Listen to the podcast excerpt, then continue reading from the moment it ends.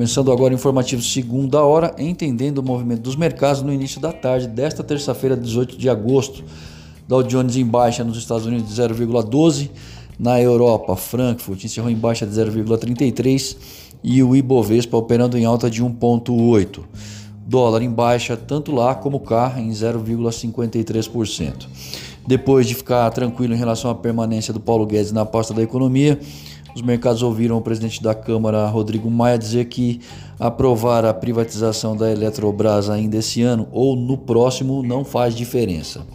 Por outro lado, o compromisso com o controle de gastos públicos parece ter sido restabelecido, com o presidente Bolsonaro afirmando que a saída do ministro nunca foi cogitada e que a chance de furar o teto de gastos é zero.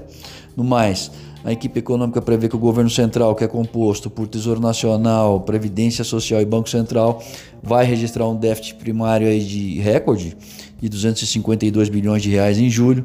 Isso aí impacto aí dos pagamentos do auxílio emergencial e um aumento aí generalizado em diversas despesas, mas vai voltar a ter as contas superavitárias em outubro e novembro.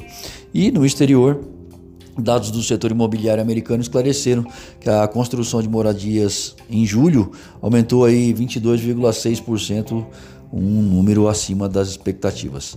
Eu sou Alessandro Faganello, desejo uma ótima tarde a todos e espero vocês para abrir o mercado através do boletim Primeiro Minuto amanhã cedo.